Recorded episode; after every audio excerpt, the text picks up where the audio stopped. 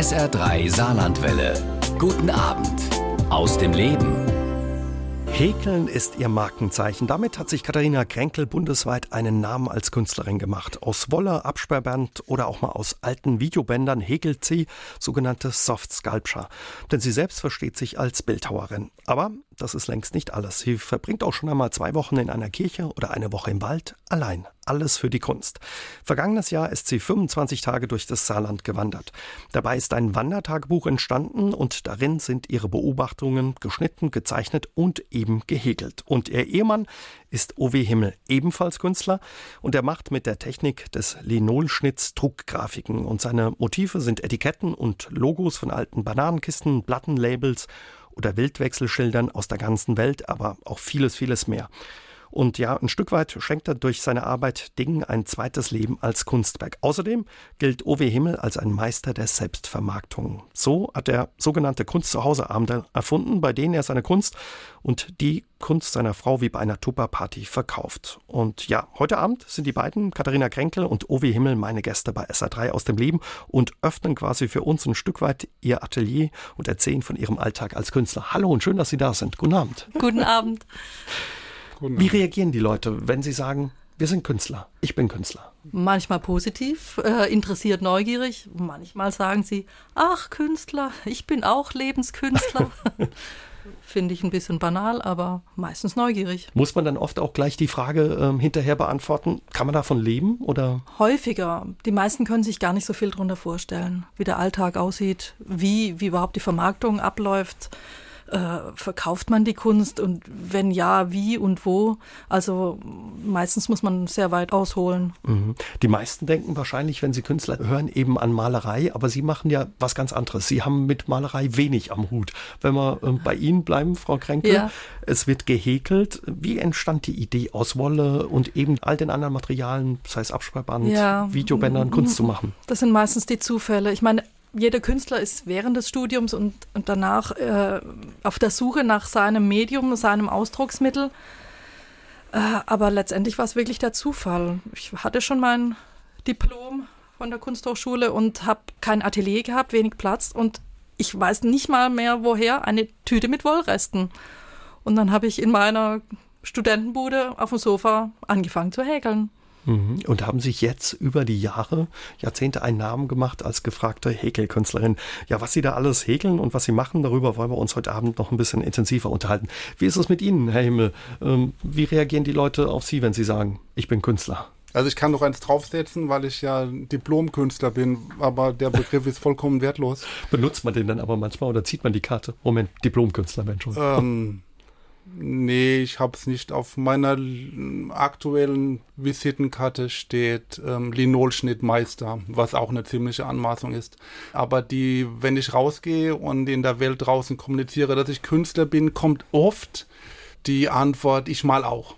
Und manchmal muss man sich dann auch noch Sachen anschauen auf dem Smartphone oder im Wohnzimmer von den Menschen. Ja, das passiert. Wahrscheinlich aber eine, ja, ein großes Interesse oder eben, wie Sie sagen, großes Fragezeichen, was sich eben hinter dem Beruf verbirgt. Ja, und was sich dahinter verbirgt und äh, was Sie für eine Kunst machen, die beiden, darüber unterhalten wir uns gleich mit Katharina Kränkel und Owe Himmel bei SA3 aus dem Leben. Hier ist SH3 aus dem Leben heute Abend mit den Künstlern Katharina Kränkel und Owe Himmel. Ihre Arbeiten wurden vom Städel Museum in Frankfurt und dem Volkwang Museum in Essen oder dem Modemuseum in Schloss Ludwigsburg gekauft und ausgestellt. Und heute Abend erzählen Sie uns von Ihrer Arbeit und Ihrem Alltag als Künstler. Wie erklären Sie, Frau Kränkel, ja Menschen, was Sie machen? Häkelkunst, was muss man sich darunter vorstellen? Also natürlich assoziiert man immer zuerst Kleidungsstücke was durchaus auch von mir gewollt ist, dass es, äh, dieses Textile, dieses Haptische im Vordergrund steht. Aber ansonsten versuche ich zu erklären, dass es ein additives äh, Verfahren wie Töpfern ist, wo ich ein Element auf das andere setze. Bei mir sind es halt einzelne Maschen die ich so lange aufeinander setze, bis es irgendwie ein großes Gesamtes gibt. Mhm. Und ich arbeite eben auch dreidimensional, was man sich vielleicht nicht so gut vorstellen kann. Man denkt sonst eher an was Flaches, an einen Teppich oder so. Ich arbeite also richtig äh, in allen drei Dimensionen. Was Sie manchmal, glaube ich, auch vor Herausforderungen stellt. Ne? Ja, ich habe immer das statische Problem. Ich meine, einerseits ist es ja toll, es sind Soft Sculptures. Also wenn ich was mache, ist es immer so ein bisschen schlapp, hängt immer so ein bisschen weicher rum und das ist auch toll. Ich will ja nicht, ich arbeite ja bewusst nicht in Stahl und Stein. Aber manchmal habe ich statische Probleme. Ja. Also da muss man auch erfinderisch sein. Dass wir uns das ein bisschen vorstellen können. Aktuell kann man von Ihnen arbeiten sehen in Tuttlingen, wenn das richtig ist. Genau. Das ist zum Beispiel ein alter Balkon, ein Jugendstilbalkon und da haben Sie so riesige Wasserbubbles, Blasen äh, ja, gehäkelt oder unten auf dem Fluss, ich weiß gar nicht welcher es ist. Die Donau. Die Donau gibt es ein Boot mit ja, Flammen, die aus diesem Boot ähm, schlagen, die Sie gehäkelt haben aus Absperrband. Genau. Also ähm, die äh, Ausstellung heißt Donaugalerie. Das sind 19 Künstler insgesamt eingeladen, die Kunst im öffentlichen Raum machen. Da sind sehr viele Männer dabei, die sehr oft oder meistens in Stahl und Stein und Beton arbeiten. Und da ist das natürlich, dieses Textile äh, ähm, ragt schon ein bisschen hinaus. Ich habe für diesen Wasserfall Bezug genommen zu dem Wasser, was in Tuttlingen mhm. ein großes Thema ist, weil dort die Donau versickert. Oft die Donau gar kein Wasser hat. Ich führe also der Donau praktisch das Wasser zu. Das sind ähm, Wasserblubber aus Müllsack, zerschnittenem Müllsack gehäkelt. Okay. Also das Material impliziert natürlich schon gleich einen gewissen Gedanken. Das sieht auf alle Fälle toll aus. Wie ist es, Herr Himmel, wenn Sie keine Kunst häkelt, angeblich dann Mützen für die fünfköpfige Familie? Kriegen Sie ab und zu eine Mütze gehäkelt von Ihrer Frau? Ja, früher war das noch, äh, ich habe über viele Jahre auch gehäkelte Mützen meiner Frau getragen. Momentan, die letzten zwei, drei Jahre, bin ich in einer komischen modischen Phase, wo ich die Sache nicht mehr trage. nicht mehr tragen. Aber die Kinder haben, wie sie klein war, auch äh, oft Mützen getragen. Da gab es Menschen, fanden das auch toll, hm. wollten dann auch eine haben und da gab es dann schnell die Schwierigkeit, dass wenn man sagte, was eine künstlerische Designmütze kostet und dass es kein Preis von ähm, H&M ist, war das immer eine größere Diskussion und die Leute kommen natürlich sofort mit, ja, man kann doch Inderinnen anstellen, die im Keller häkeln, aber das funktioniert natürlich nicht. Das wollen wir vor allem nicht. Das will man auch nicht. Mussten Sie eigentlich sehr viel üben, ähm, bis Sie das gelernt haben oder war das schon immer sowas, was Sie konnten häkeln? Ich, ich habe es tatsächlich von meiner Mama und mm, ja, eigentlich fast von beiden Omas ein bisschen beigebracht bekommen. Ich, in der Schule hatte ich nicht wirklich Handarbeit, aber meine Mama, das ist so eine richtige mhm. Dauerstrickerin. Ja. Und über die Jahre wahrscheinlich viel eben durchs Machen dann noch Übung dazu genau, bekommen. Genau. Die Virtuosität, die kommt vom Machen. Herr Himmel, Sie machen was ganz anderes. Druckgrafiken. Was müssen wir uns darunter vorstellen? Das sind häufig Motive, die aus der Werbung stammen, ehemalige oder Etiketten, Logos von Bananenkisten, wo es eine Vielzahl von Motiven oder Logos gibt, von Plattenlabels. Wie müssen wir uns die vorstellen? Ähm, ich mache Linoldruckgrafiken. Linoldruck ist eine Technik, äh, die äh, eine Hochdrucktechnik ist, denn die ganz alte bekannte ist äh, Holzdruck. Ähm, etwas jünger, ungefähr 120 Jahre ist Linoldruck. Das bedeutet, man hat eine Fläche, man schneidet etwas von der Fläche weg, dass es eine Vertiefung gibt. Dann kommt die Farbe auf die Fläche, die noch hoch steht dann kommt Papier drauf und dann kann man entweder mit einer Walze oder mit einer Fläche, die man presst, oder mit Gegenständen, Löffel oder Wellholz oder mhm. andere Sachen, kann man dann die Farbe auf das Papier drücken. Und ähm, ich arbeite, äh, habe anfänglich auch mit dem landläufischen Material, was man halt in den Kunstbedarfsläden kaufen kann. Mittlerweile seit vielen Jahren arbeite ich mit Holzbodenmaterial, also die Böden, die man in Krankenhäusern oder in Sporthallen mhm. findet. Da müssen die Firmen, die die Böden verlegen, immer eine gewisse Menge zurückhalten und die sind froh, wenn dann. Wenn der Himmel wiederkommt. Wenn der Himmel wiederkommt. und ja. einkaufen geht. nee, ich kaufe nicht ein, nein. Beziehungsweise kommt und eine Lieferung abholt oder wie auch immer. Ich nenne mich da Entsorger, ja. Entsorger. Ist auch ein Stück weit wirklich äh, der Gedanke, dass man ähm, Dingen quasi noch ein zweites Leben ermöglicht, Materialien als Kunstgegenstand, als Kunststück? Also wenn ich jetzt von dem formalen, wie ich arbeite, mhm. weil die Farbe ist meistens auch recycelt, also statt weggeworfen landet die dann bei Himmel. Also im Kontext alle drei, vier Monate geht eine Druckerei insolvent und ähm, die Druckfarben werden meistens weggeworfen. Konkursmasse ist so Material selten. und dann sind die Menschen froh, dass man die noch wohin bringen kann, wo jemand was mit mhm. anfängt. Und was ich nicht verbrauche, verteile ich wieder an Künstlerkollegen. Die es dann eben auch gebrauchen ja. können. Wie ist das, wenn man ja quasi als Künstler-Ehepaar zusammenlebt? Fragt man sich dann ab und zu auch um Rat? Sie machen ja sehr unterschiedliche Dinge. Achtet man darauf, was der andere macht oder macht jeder seins? Nee, nee. Also Künstler wollen ja immer gerne äh, auch zeigen, vor allem im Prozess äh, wenn man sich manchmal noch gar nicht so sicher ist, muss man dann immer äh, wieder fragen. Und wir zwei können uns natürlich am besten austauschen, weil wir genau wissen, wie der andere tickt und mhm. woran er hängt und wo er immer wieder an der gleichen Stelle über die gleichen Dinge stolpert. Wir haben ja jeder ein kleines Häuschen bei uns auf dem Gelände.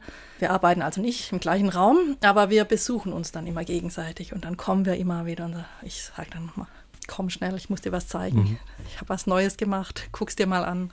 Und das ist dann offenbar, so wie es rausklingt, auch befruchtend oder hilfreich, dass der andere mal guckt und einen Tipp gibt oder wie auch immer. Ja. Ja, das ist auch wie so ein Ping-Pong-Spiel oder man hat eine Idee, was bei dem anderen passen könnte oder man kann sagen, nee, ich glaube, das ist ein Holzweg oder diese Problematik war vor zehn Jahren auch schon mal mhm. da. Also wo Manchmal kriegen wir auch Streit.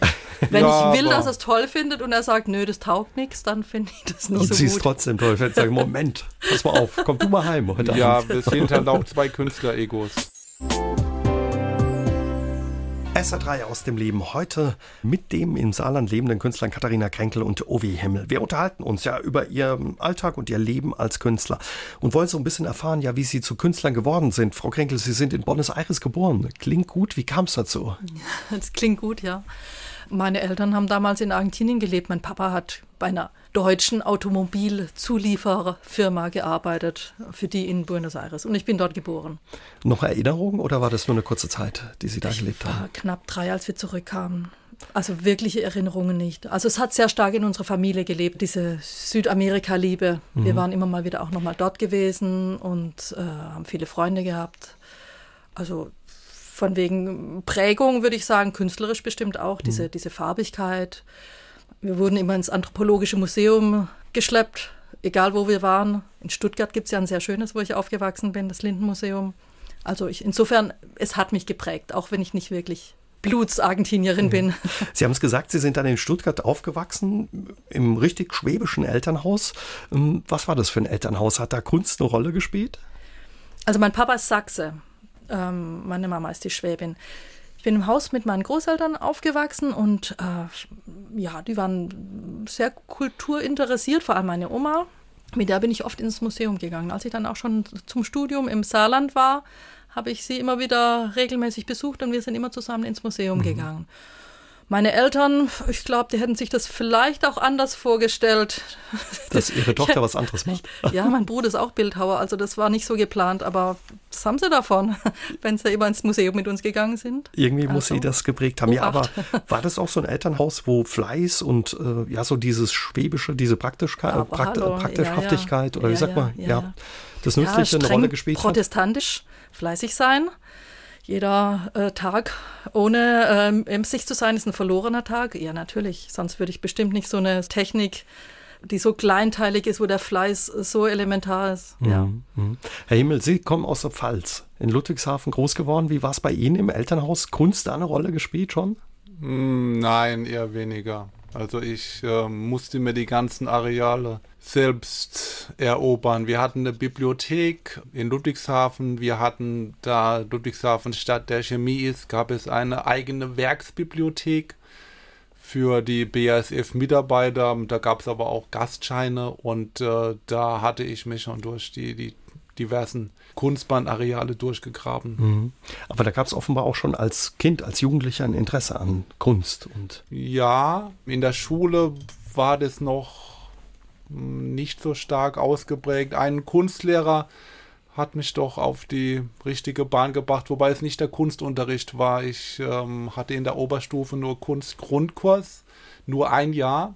Allerdings hatte der Kunstlehrer auch eine Philosophie AG angeboten, in der ich dann gelandet bin und die hatte mich doch von meinem naturwissenschaftlichen Trip etwas weggebracht. Mhm. Sie haben dann auch erstmal in Mannheim Philosophie und Germanistik studiert, sind dann aber in Saarbrücken gelandet an ähm, der Hochschule der Bildenden Künste, wo sich dann eben auch ihr beider Weg gekreuzt hat. Richtig, ja.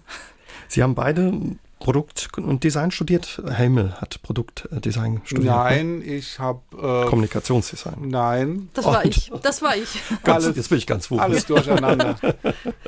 Das ist eigentlich auch egal. Ist egal. Weil äh, die Kunsthochschule wurde ja 89 äh, ganz äh, neu gegründet und die hatte sich damals wirklich äh, vorgenommen, äh, interdisziplinären Studiengang mhm. Was anzubieten. Neues zu machen dann offenbar. Ja, dass das nicht so, dass man nicht so wirklich festgelegt ist auf das eine, dass wirklich äh, fächerübergreifend Design, freie mhm. Kunst, dass man projektbezogen studiert. Und ich denke, dass der Grund, warum wir uns überhaupt kennengelernt haben, wir waren also behaupte ich jetzt mal einfach, eine der wenigen, die das auch getan haben. Also ich habe wirklich, äh, ich war in der Medienklasse, äh, ich war bei den Produktdesignern, ich war in der Malklasse, das war jetzt nicht so erfolgreich, aber immerhin, ich habe mhm. auch mal ein Projekt gemacht. Ich habe dann letztendlich ein Diplom in Kommunikationsdesign gemacht, der Markus Uwe in ähm, freier Kunst, aber also wirklich wichtig ist es nicht. Aber es klingt so, ja, es klingt so, als wäre das damals ein spannender Ort für Sie als junge Menschen gewesen. Ja, das war spannend. Ja. ja, es gab noch einen Grund, warum das sehr spannend war, weil niemand einen Plan hatte. Mhm. Ja, man konnte einfach machen, oder? Ja. ja. Also ich kann mich noch, also ich muss noch zwei, drei Sätze sagen. Äh, ich habe neue Medien studiert mit Schwerpunkt Fotografie, also fotografische mhm. Kunst, Performancekunst und Videokunst habe allerdings mit Schwerpunkt Fotografie äh, für mich entdeckt und auch sehr exzessiv gearbeitet. Mhm.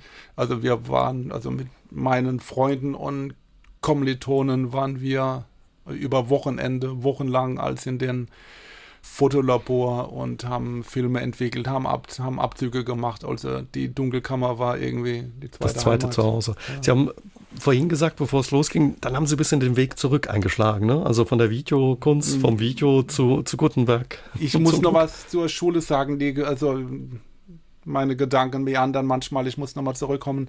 Es war schön an der Kunsthochschule, weil die, äh, es gab ein paar Professoren, die vorher schon da waren. 89 kamen dann die neu berufenen Professoren, weil die Kunsthochschule neu gegründet wurde. In die Klasse, die ich kam, von Ulrike Rosenbach, war eine Schülerin in dem Jahrgang 90, als ich aufgetaucht bin, waren wir, glaube ich, fünf oder sechs. Und ähm, von den ganzen Professoren, die hatten noch keinen Plan, was irgendwie passiert. Mhm. Und es gab riesengroße Freiräume. Katharina Kränkel und Ovi Himmel leben und arbeiten als Künstler in Köllerbach. Wir unterhalten uns heute Abend bei SA3 aus dem Leben über ihren Alltag. Sie beide ja, haben ihre Ausbildung, ihr Studium hier in Saarbrücken an der Hochschule gemacht und das prägt sie bis heute, ne? diese, diese Ausbildung, diese Zeit. Ja, ich hatte denn das Glück, dass ich praktisch in der Umbruchsphase begonnen habe zu studieren, also kurz bevor die neue Kunsthochschule begonnen hat. Was mich in den Genuss gebracht hat, noch die Grundlehre hieß das, bei Oskar Hohlweg zu machen. Ein Saarländer, ein sehr bekannter saarländischer ja, Künstler. Das war mein Professor, also das ist mhm. wirklich eine Koryphäe. Ich weiß nicht, ob das so bekannt ist. Ein begnadeter Künstler und wirklich sehr bekannter Künstler, überregional auch, den es aber es nicht geschafft hat, jemals aus dem Saarland rauszugehen, weil er halt doch immer lieber hier bleiben wollte. Und ähm, die Schule des Sehens, das war die Grundlehre, da haben wir wirklich so diese äh, Basiselemente für jede gestalterische Entscheidung im Grunde gelernt. Und ich höre bis heute seine Stimme, wenn ich irgendwie eine, vor einer äh, schweren Entscheidung stehe. Was mhm. würde Oskar sagen? Und äh, es hilft mir bis heute. Wenn wir mal zu Ihrem Alltag als Künstler zurückkommen. Sie leben ja in Köllerbach und sind mittlerweile, darf man glaube ich schon sagen, so ein bisschen Lokalpatrioten. Also ja, haben da einen Ort gefunden, wo, ja. wo Sie als Künstler gut leben können und arbeiten können offenbar. Ja, wir haben, haben früher in Saarbrücken gewohnt und wir haben halt zwangsläufig expandieren müssen. Wir haben vier Kinder, haben also Platz gebraucht und äh, da haben wir halt was gefunden äh, einen schönen Platz zum Wohnen und auch mittlerweile auch zum Arbeiten. Also wir arbeiten, haben dort auch unsere Ateliers. Und wir wurden von den Köllerbachern gut aufgenommen. Mhm. Insofern, äh, uns passt alles. Ich fühle mich absolut als Köllerbacherin. Wird man da im Ort auch als Künstler wahrgenommen? Gucken die mal und sagen, Mensch, was schafft ihr da? Oder ist das nicht so? Wissen die, da leben zwei Künstler ja, mit uns? Ja, also wir laden auch ein. Ich habe eine Zeit lang immer äh, äh, zum Five O'Clock Tea äh, meinen Meißner Porzellan praktisch ausgeführt und immer elf Damen eingeladen. Und das waren hauptsächlich Nachbarinnen, so nach dem Motto mal, die müssen ja wissen, wer da wohnt und was ich so mache.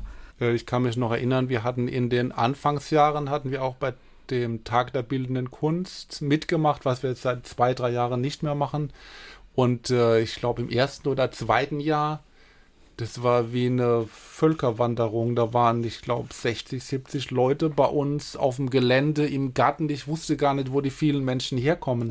Also da hatte ich die Vermutung, dass die Köllerbacher mal schauen wollten, was für Leute da bei ihnen in der ja. Überhofer Straße Ja, die waren, die waren neugierig, das stimmt.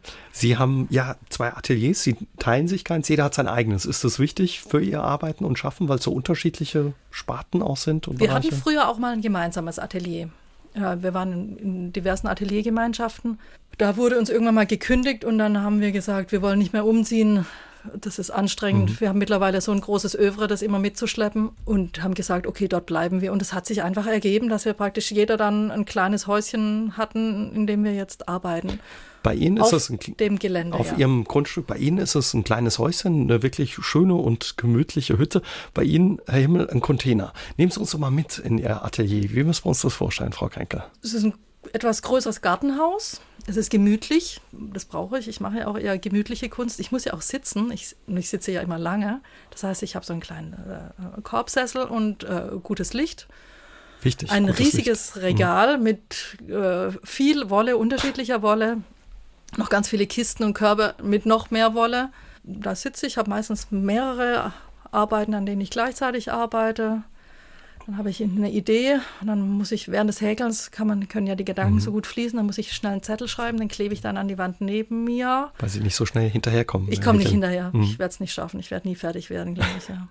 Läuft da eigentlich nebenher was, Radio, Fernsehen oder braucht man seine Ruhe für die Kunst? Unterschiedlich unterschiedlich. Manchmal reicht es mir, wenn ich die Vögel zwitschern höre, wie ich mich auch, je nachdem, wie ich mich konzentrieren muss. Ich höre auch viel Radio oder Hörspiele auch manchmal. Mhm. Wie ist es bei Ihnen, Herr Himmel? Wie sieht Ihr Atelier, dieser Container aus? Mm, das ist eher ein sehr funktionaler Ort. Es ist ein 20-Fuß-Container, der ausgebaut wurde. Also es ist Strom drin, sehr viele Fenster, was sehr schön ist, weil ich beim Arbeiten auch in unseren Garten schauen kann. Ähm, wie ist er eingerichtet? Ich habe einen Holzboden reingemacht und ähm, man kommt eine große Glastür rein und hat auf der linken Seite ein großes Holzregal mit circa 1100 Schallplatten, alphabetisch sortiert nach Labels, allerdings reine Platten, meistens ohne Cover. Nebendran ist ein großes Regal mit Offset-Druckfarben Dosen ungefähr an die 100. Dann kommt ein großes Trockenregal auf der linken Seite, 50 Etagen, etwa 1 Meter auf 80 pro Etage.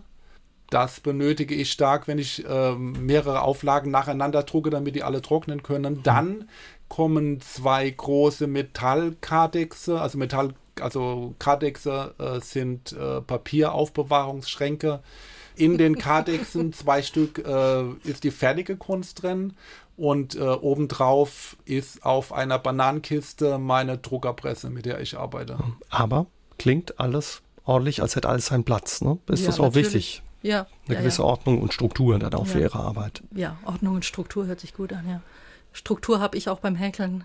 Ich denke, das ist ein Klischee, die Künstler, die immer nachts arbeiten, Rotwein trinken und so laissez-faire. Das geht gar nicht. Gibt einen klaren Tagesablauf auch oder also feste Zeiten, wo Sie arbeiten oder brauchst du die Muse, die einen küsst? Nee, schon feste Zeiten. Also die Muse muss einen auch ab und zu küssen, aber erstens macht die das nicht auf Befehl und zweitens ja, ist es schöner. auch ganz viel einfach aus, ausführen, ausarbeiten, wo man einfach fleißig sein muss, wo man das dann umsetzen muss. Es braucht also begabt sein ist eine Sache, gute Ideen haben die andere und dann braucht man viel Disziplin. Viel Ausdauer. Man ja. wirft Dinge auch mal weg, muss nochmal neu probieren. Ich kann es zum Glück meistens aufziehen. Das ist beim Häkeln das Gute, aber ich mache das auch gnadenlos, ziehe alles wieder auf und fange von vorne an. Ja.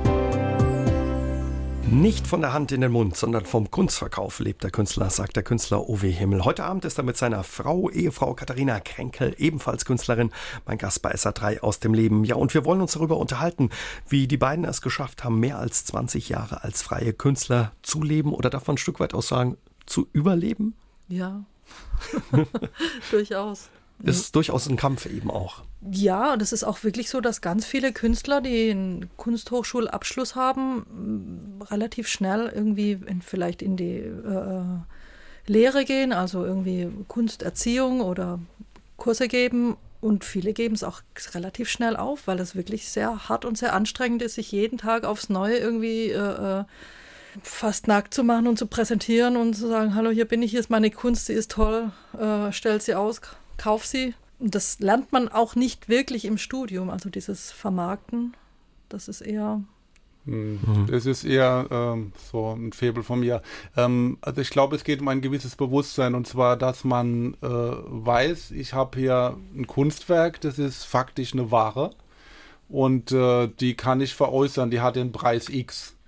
Wer die jetzt zu welchem Preis kauft, das ist eine ganz andere Frage. Aber wenn ich erstmal das Bewusstsein habe, dann kann ich losgehen und mir Menschen suchen, Privatpersonen oder Museen oder Institutionen, die Geld haben und Kunst brauchen und die ansprechen. Mhm. Auf einem ihrer Kunstwerke, wo man ja den Kopf, das Konterfei von Johnny Cash äh, sieht, Herr Himmel, steht unten drunter in fetten Buchstaben ich will Cash. Sie haben da auch gar kein Problem oder gehen da auch ganz offen mit um zu sagen, ja, meine Kunst ist dazu ein Stück weit auch da, sie anderen auch zu verkaufen oder Geld damit zu verdienen. Ja, wie soll das sonst funktionieren? Also ich bin bildender Künstler und ich produziere etwas und ähm, soll ich dann Hartz IV machen, um Geld zu bekommen? Oder brauche ich reiche Eltern, damit ich Geld bekomme? Ähm, ich habe etwas, was ich ja hergestellt habe mhm. und das kann ich verkaufen.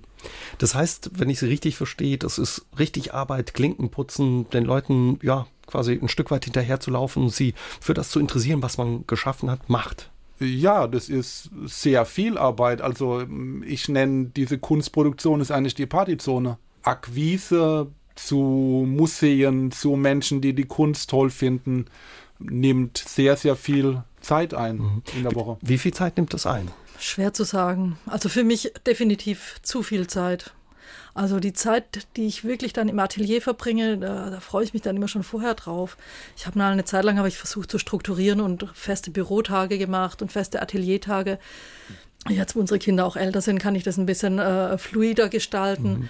Aber bestimmt 50 Prozent sind bestimmt äh, Telefonate, Ausstellungen vorbereiten, Versicherungslisten schreiben. Also dieses, diese ganze Organisation im Hintergrund das, also das glaubt man gar nicht. Das ist auch das Unsichtbare, damit es überhaupt mhm. reibungslos abläuft. Die der Laie eben auch gar nicht mit Kunst oder dem Künstler ja, verbindet. Ja. Wie, wie, funktioniert das? Rufen die Museen an und sagen, wir haben Sie entdeckt als Künstler und wir hätten gerne ein Werk von Ihnen oder müssen Sie auf Museen ich zugehen? Ich glaube, das sind die Märchen, die man immer wieder mal in Filmen trifft oder so. Aber Dass Realität. man entdeckt wird und plötzlich berühmt.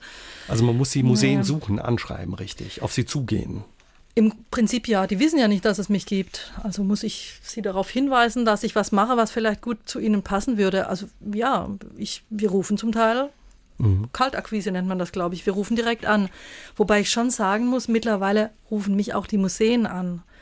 Das ist ja dann irgendwann mal ein, ein Kreislauf, der ins Rollen kommt. Aber die Museen Glück. rufen dich nur an, weil sie irgendwo eine Publikation gesehen haben, wo Arbeiten von dir drin sind und wie kommen die Publikationen Richtig, an diesen ja. Ort, wo sie sie sehen können. Also es ist wichtig, dass man zum Beispiel an einer Ausstellung teilgenommen hat, in einem Katalog stattgefunden hat oder über ein was geschrieben wurde und dass ja, man genau, auch entdeckt werden genau. kann. Presse natürlich. Wie finden ja die Museumsdirektoren das Herr Himmel, wenn sie anrufen und sagen, Mensch, ich habe da was und ich könnte mir vorstellen, das passt zu ihrer Sammlung und das könnte interessant ähm, und spannend also für sein. Stru strukturell ist es so, dass man selten mit dem Museumschef direkt spricht. Das da kommt man gar nicht durch. oft ähm, kommt auf die Größe vom Haus an. Manchmal gibt es Chef oder Chefin, dann ein, zwei Leute, die in verschiedenen Abteilungen, also es gibt halt die ein, zwei, drei Menschen haben ein Museum oder sind in einem Museum für die ganze Logistik, für die Programmgestaltung zuständig. Es gibt große Häuser, wo man einen großen Chef hat, dann quasi noch einen Verwaltungschef mhm. nach innen,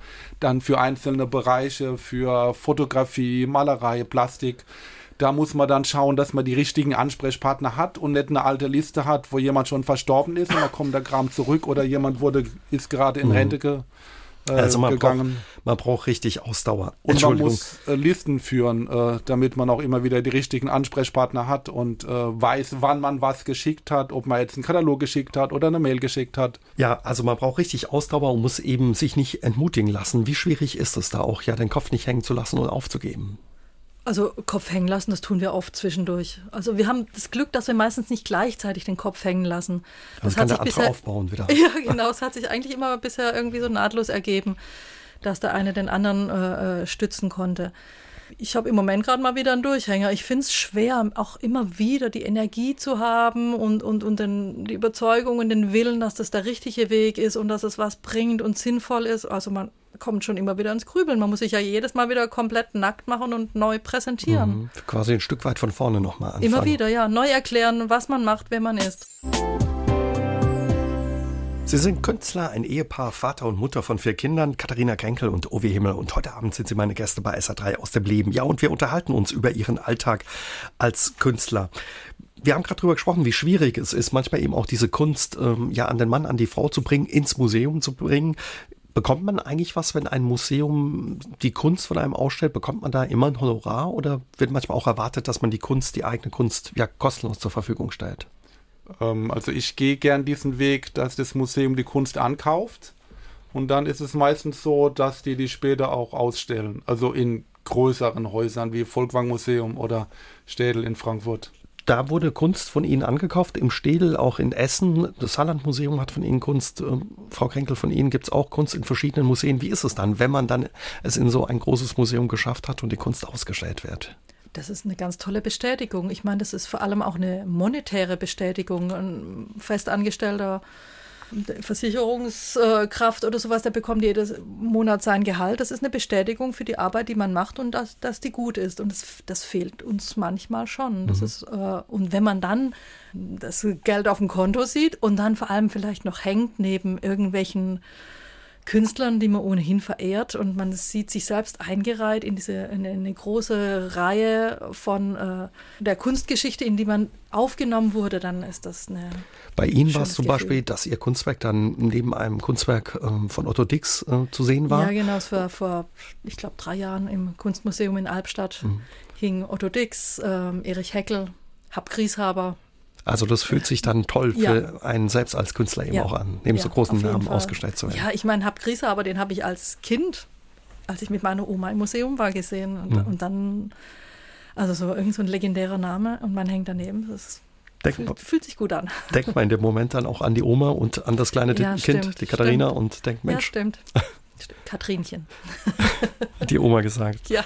Also es hat viel auch mit Wertschätzung zu tun, wenn man es eben in so ein Haus geschafft hat und anerkannt wird äh, als Künstler. Ja, auf jeden Fall. Es gibt ein gutes Gefühl und wenn man in der Kommunikation ist über die eigene Kunst, dann, was ich bei meinen Kunsthausabenden dann öfters mache, dann können die Leute schwer sagen, was ist das für ein Quatsch, was der Typ mhm. da mitbringt. Oder eben der Museumsdirektor wahrscheinlich, der sagt, habe ich noch nie gehört. Ne, was ist das für ein Quatsch, was Sie ja, da machen? Ja, da kann dann nicht sagen, die anderen drei Leute von den Museen, das sind Idioten, das geht nicht. Kunst zu Hause Abende, Sie haben das Stichwort fallen lassen, Herr Himmel. Ja, eine Idee, die Sie sich beide ausgedacht haben, eben auch um Ihre Kunst an den Mann, an die Frau zu bringen. Was steckt dahinter? Was muss man sich darunter vorstellen, Herr Himmel? Also wir haben die Idee, wie Sie sagten, zusammen entwickelt. 2001 und der Gedanke war wie bei einer Tuba-Party, man ist im Wohnzimmer, bringt Kunst mit. Ähm, Im untersten Preissegment, momentan liegen wir zwischen 5 und 250 Euro und präsentiert die Sachen den Menschen, also nicht in der Küche, meistens dann im Wohnzimmer. Und die Menschen dürfen die Sachen anfassen. Ähm, es gibt einen kleinen Vortrag, damit man das einschätzen kann und die Leute dürfen dann die Sachen kaufen. Mhm. Also im Endeffekt, ja, Tupperware für Kunst ein bisschen. Also es geht schon ein bisschen tiefer. Äh, der Gedanke war auch, der uns veranlasst hat, das äh, so in, ins Leben zu rufen, dass wir festgestellt haben, es gibt einfach zum Teil nicht die Käufer für die Kunst. Liegt es an unserer Kunst oder liegt es an den Käufern? Und wir haben festgestellt, dass einfach viele Menschen nicht den Zugang haben zur zeitgenössischen Kunst. In eine Galerie geht, muss man sich erstmal ein Stück weit auch trauen. Ne? Gibt es im Saarland auch nicht so viele? Oder zum Künstler in Atelier? Richtig, und, und, und dann wirklich zu sagen, das ist was, was mir gefällt, also auch das Zutrauen in sein eigenes Urteil. Und das hat man vielleicht nicht, wenn man sich zu wenig auskennt. Also müssen wir diese, diese Lücke selbst irgendwie überbrücken, indem wir zu den Leuten gehen und ihnen was über Kunst erzählen und insbesondere natürlich über unsere Kunst. Also sie kommen nach Hause, die Leute stellen ihr Wohnzimmer oder wo findet das statt? In der Küche? Ja, meistens oder? im Wohnzimmer zur Verfügung eben und dann bringen Sie Ihre Kunst von Ihnen beiden mit, erzählen ein bisschen was über Ihr Werk. Ähm, kommen Sie einfach so oder muss man auch was zahlen, dass Sie kommen? Privatpersonen nicht. Also es gibt manchmal äh, diese Problematik, dass äh, städtische Galerien oder so Interesse haben und da ist halt die Erfahrung, da kommen Menschen hin, hören sich den Vortrag an und gehen dann wieder weg. Und mein Problem ist dann, dass ich kein Kunstwerk verkauft mhm. habe. Dann ist es eine Performance, die der Auftraggeber oder der Gastgeber vor Ort dann äh, mir eine Aufwandsentschädigung bezahlt und diese Möglichkeit gibt es auch. Oder jetzt in einer Agentur in Frankfurt, wenn die sagen, ist ein cooler Event, dann kann man auch sagen, gibt es irgendwie eine kleine Summe, wo man drüber reden kann, dass die Agentur für so und so viel Euro Kunst ankauft und das ist dann für mich auch okay. Aber wenn jetzt jemand zuhört und denkt, Mensch, das würde ich gerne mal machen, ein paar Freunde einladen, zwei Künstler, die ihre Kunst mitbringen, was drüber erzählen, kann man sich bei ihnen melden und sie kommen mit ihrer Kunst vorbei, zeigen die und hoffen, dass dann am Ende der ein oder andere mit einem Kunstwerk von ihnen nach Hause geht. Ja, im ja. Idealfall. Ja. Wobei, äh, ich muss sagen, es macht, also mein Mann alleine, wir, wir haben es mal probiert zu zweit, ganz am Anfang, das war nicht so gut, weil ich, wir, wir haben es eher ein bisschen in die Wolle gekriegt. Wir haben dann immer diskutiert, wann war das jetzt genau, wie war das genau. Und es ist besser, wenn das einer alleine macht. Also und, Ihr Mann muss mit der Kunst genau unter die Leute und sie sind wirklich äh, mittlerweile mit diesen Kunst zu Hause Abenden in ganz Deutschland unterwegs. Ja, also wir haben 2001 angefangen. Ich habe vorhin nochmal nachgeschaut in meiner Liste. Ich habe jetzt diesen Frühling den 126. Abend gemacht und wirklich ganzes Bundesgebiet, also von München bis nach Berlin. Wenn ich über die Grenze 120 Kilometer fahre, schaue, dass ich zwei, drei Termine zusammenlegen kann. Und es variiert wirklich, also mal sind es im Jahr zwei oder drei, mal sind es sieben oder acht, das ist von Jahr zu Jahr unterschiedlich. Ums Geld geht's beim professionellen Künstler am Ende immer auch, sagt der Künstler O.W. Himmel, dem man nachsagt, ein Meister der Selbstvermarktung zu sein. Heute Abend ist er mit seiner Frau Katharina Kränkel, ebenfalls Künstlerin, mein Gast bei SA3 aus dem Leben. Also das ist wirklich wichtig, Herr Himmel, diese Selbstvermarktung, dass man das ein bisschen drauf hat. Ja, es ist so, dass es sonst niemand für einen macht. Also man muss es selbst tun und auf die Menschen zugehen. Ich habe ungefähr mit 30, 40 gemerkt oder Anfang 30, dass ich diese Gabe habe, auf die Menschen zuzugehen und dass es ein großes Kapital ist und das kann man natürlich für seinen Beruf einsetzen und auf Menschen, die vielleicht Kunst brauchen, auf Institutionen, auf Museen zugehen und sagen, hey, hier bin ich, ich habe was dabei, kann ich was zeigen oder erstmal Kontaktaufnahme machen, was ich natürlich auch mit den Sachen von meiner Frau gemacht habe, also mhm. Publikationen verschickt. Sie hatte die erste Einzelpublikation von uns, die habe ich in ganz Deutschland und Übersee verschickt. Also da sind Sie auch ein gutes Team, ja. Und eine gute Form der Selbstvermarktung sind eben die Kunst zu Hause Abende, über die wir vor halb zehn gesprochen haben, wo Sie mit Ihrer Kunst, Ihren Kunstwerken durch ganz Deutschland reisen, teilweise in kleine Eifeldörfer ähm, Ihre Sachen bringen und schleppen. Auf was für Leute treffen Sie und wie sind die Begegnungen für Sie, Herr Himmel, wenn Sie da Ihre Kunst ausstellen, präsentieren, zeigen? Also es ist die ganze Welt. Also man hat äh, Leute, die haben wenig Geld in der Tasche, Leute, die haben viel Geld in der Tasche. Leute Erstkontakt mit bildender Kunst, Leute, die sich immer in Museen rumtreiben. Es ist ähm, immer sehr interessant. Mhm. Für Sie auch spannend, eben quasi auf ja, Leute zu treffen, die sich für ihre Kunst interessieren oder vielleicht noch nicht interessiert haben, aber die Sie aufmerksam machen? Ja, also die Struktur ist so, dass der, es gibt eine Gastgeberfamilie oder ein eine Gastgeberin, Gastgeber, die Menschen einlädt, so ungefähr um die 25 bis 30, dann hat man ungefähr 20 Menschen da und äh, die bekommen dann erstmal Snacks oder was zu trinken, Sekt oder Selters, je nachdem, äh, was der Gastgeber besorgt hat. Und dann gibt es einen Vortrag von mir zu mhm. der Kunst von Katharina Kränkel und Owe Himmel, wie das dazu kam. Und da geht so zwischen Stunde bis anderthalb, je nachdem, wie die Feedback-Situation auch ist.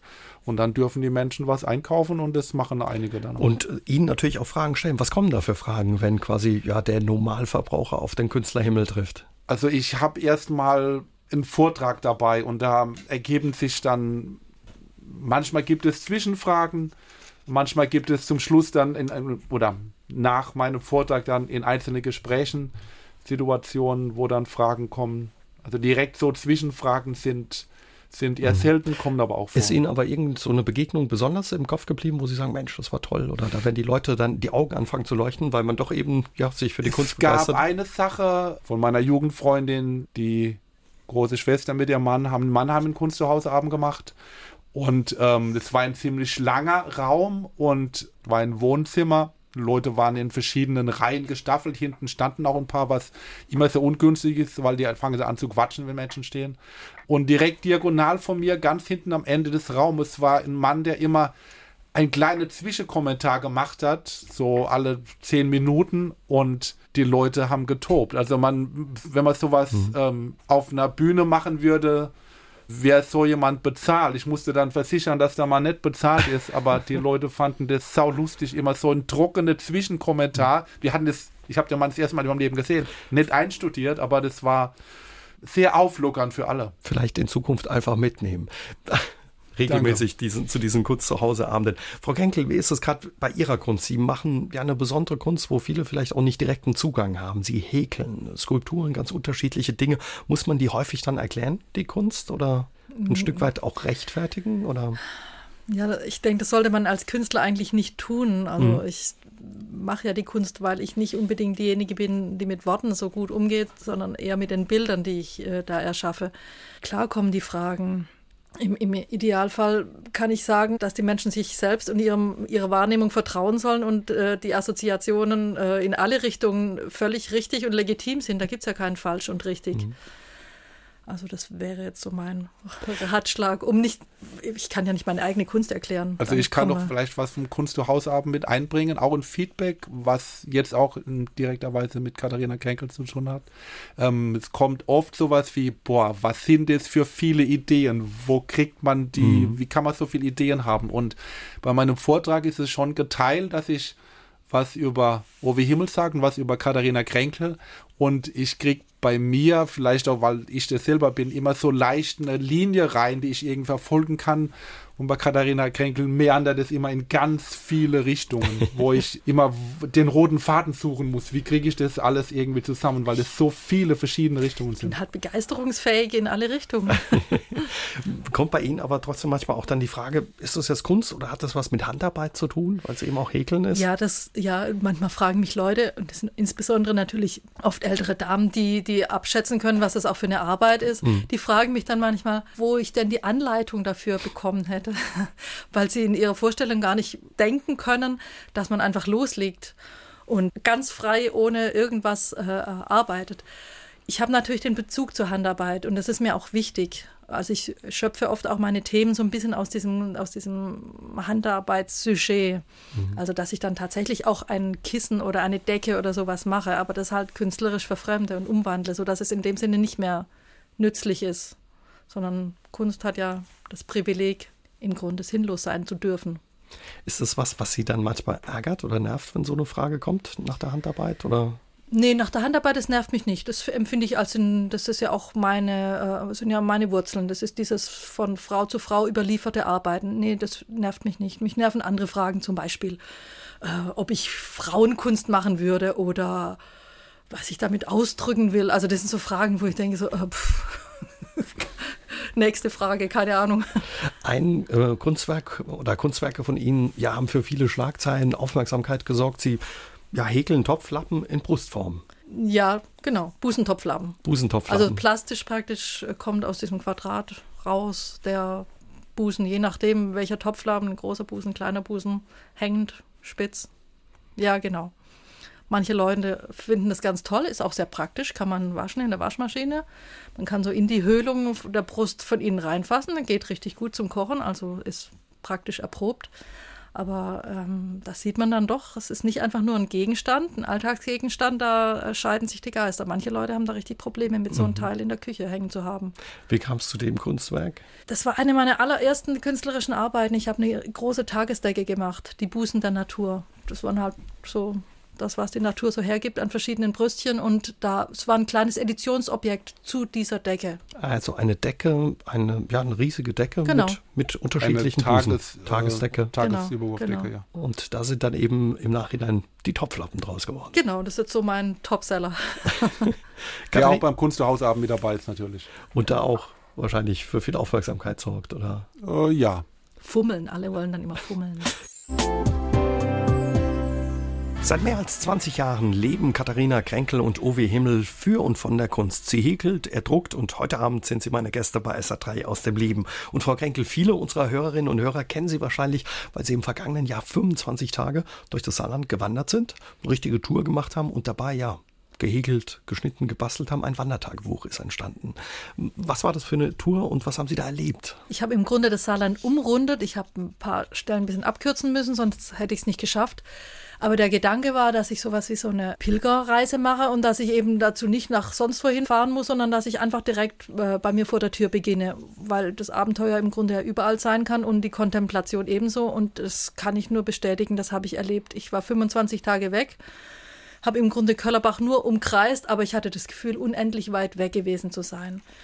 Und ich habe alles, was ich gesehen habe, was mir irgendwie interessant erschien, habe ich gezeichnet und habe daraus dann immer abends in meinen Unterkünften, die unterwegs schon immer organisiert waren, Postkarten daraus gebastelt. Eins habe ich immer ans Weltkulturerbe geschickt, eine Postkarte, wo auch mein Weg und Erlebnisse so ein bisschen verzeichnet waren. Und die haben dann so ein Wandern, so eine anwachsende Ausstellung äh, in der Gebläsehalle an einer Wand gemacht und die andere Postkarte habe ich an die Tourismuszentrale geschickt. Und die haben so einen Reiseblock draus mhm. gemacht. Und auf ihrem Blog beziehungsweise ihrer Webseite, wenn man einfach mal im Internet sucht unter kann, ihrem Namen, genau. kann man diese Karten kann sehen man, und genau. sehen, ja, was sie offenbar wirklich Tolles erlebt haben und wie toll diese Karten und Postkarten geworden sind. Gab es so ein Erlebnis, wo Sie sagen, Mensch, daran erinnere ich mich gerne? Oder waren es also zu viele? War, ich habe nur schöne Erlebnisse gehabt. Ich habe nur nette Leute getroffen. Alle haben sich gefreut, mich zu sehen. Also eine Frau meinte, als ich mitten im Wald irgendwie völlig einsam stand und gezeichnet habe, meinte sie, ach, Sie sind's, weil sie mich irgendwie äh, in in der Zeitung gesehen hatte. Aber das ultimative Erlebnis, also wenn der Mann jetzt zuhört, bitte, ich werde ihn niemals vergessen. Kurz vor St. Wendel, der hat zweimal neben mir gehalten. Einmal wollte er mich ein Stückchen mitnehmen, habe ich gesagt, geht nicht, ich muss ja laufen. Dann hat er nochmal gehalten, hat mir einen kleinen Proviant gegeben und nach einer Viertelstunde hat er plötzlich nochmal neben mir gehalten und hat mir einen Ringleone geschenkt. Wildschweinleone, die er gerade selbst gemacht hat. Mhm. Und äh, meinte, ähm, ah, was hat er gesagt? Irgendwie, er hat, also er hat genau erfasst, dass man als Künstler manchmal die harte Kunst Zeiten muss man unterstützen, glaube ja. ich, oder? Unterstützung braucht. Er hat genau, er hat mir das als Unterstützung, als jetzt jedes Mal, wenn ich einen Durchhänger habe, esse ich Lione oder beziehungsweise wenn ich Lione esse. Und erinnern ich, sich auch daran. Ja, das war ein ganz tolles Erlebnis. Sie könnten ja als Künstler, man würde ja denken, Künstler leben eher in einer Großstadt oder im großen Ballungsgebiet, Berlin, Hamburg, München, aber Sie sind bewusst beide im Saarland geblieben. Warum? Die Saarländer machen es einem sehr einfach, dass man hier bleibt. Sie haben ihr Herz auf der Zunge und ähm, sie improvisieren immer wahnsinnig viel, wahrscheinlich durch die Geschichte hier über die letzten paar hundert Jahre. Man musste, der soziale Zusammenhalt ist groß, was wir auch immer wieder erleben, auch mit unseren Nachbarn. Ich bin sehr gerne Wahlsaarländer. Mhm. Würden Sie diesen Weg des freischaffenden Künstlers, Künstlerin nochmal wählen, mit all den Steinen, die da im Weg lagen und wegzuräumen waren? Ja, auf jeden Fall. Auf jeden Fall. Also ich glaube, wenn man eine spezielle Persönlichkeitskonstitution hat, kann man keine andere Wege laufen. Also mir ist es, glaube ich, nicht möglich. Wo kann man Ihre Arbeiten demnächst sehen? Wo gibt es was zu entdecken von Ihnen? Also von mir laufen gerade ein paar Ausstellungen, die sind allerdings äh, weiter weg. Nächstes Jahr habe ich eine Ausstellung in Siegburg, in Chemnitz, da sind wir beide zusammen sogar. In St. Wendel, das ist aber erst anvisiert, da kann ich noch nicht so viel zu sagen. Eventuell irgendwas Gruppenmäßiges. Markus, du bist ja, als nächstes. Ich bin hier in diesem Winter, war jetzt Dezember geplant, ist wahrscheinlich jetzt Januar, hier auf dem Hallberg in Saarbrücken bei der nächsten Seegang-Ausstellung. Also muss man gar nicht weit, kann man Herrn Himmel entdecken mit seiner Kunst und vielleicht eben auch Frau Kränkel mit der Kunst auch im Saarland. Da würden wir uns sehr freuen. Erstmal vielen Dank, ähm, dass Sie heute Abend meine Gäste waren. Danke für die Gerne. Einladung. SR3 aus dem Leben. Immer dienstags von 20 bis 22 Uhr im Radio und in der ARD Audiothek.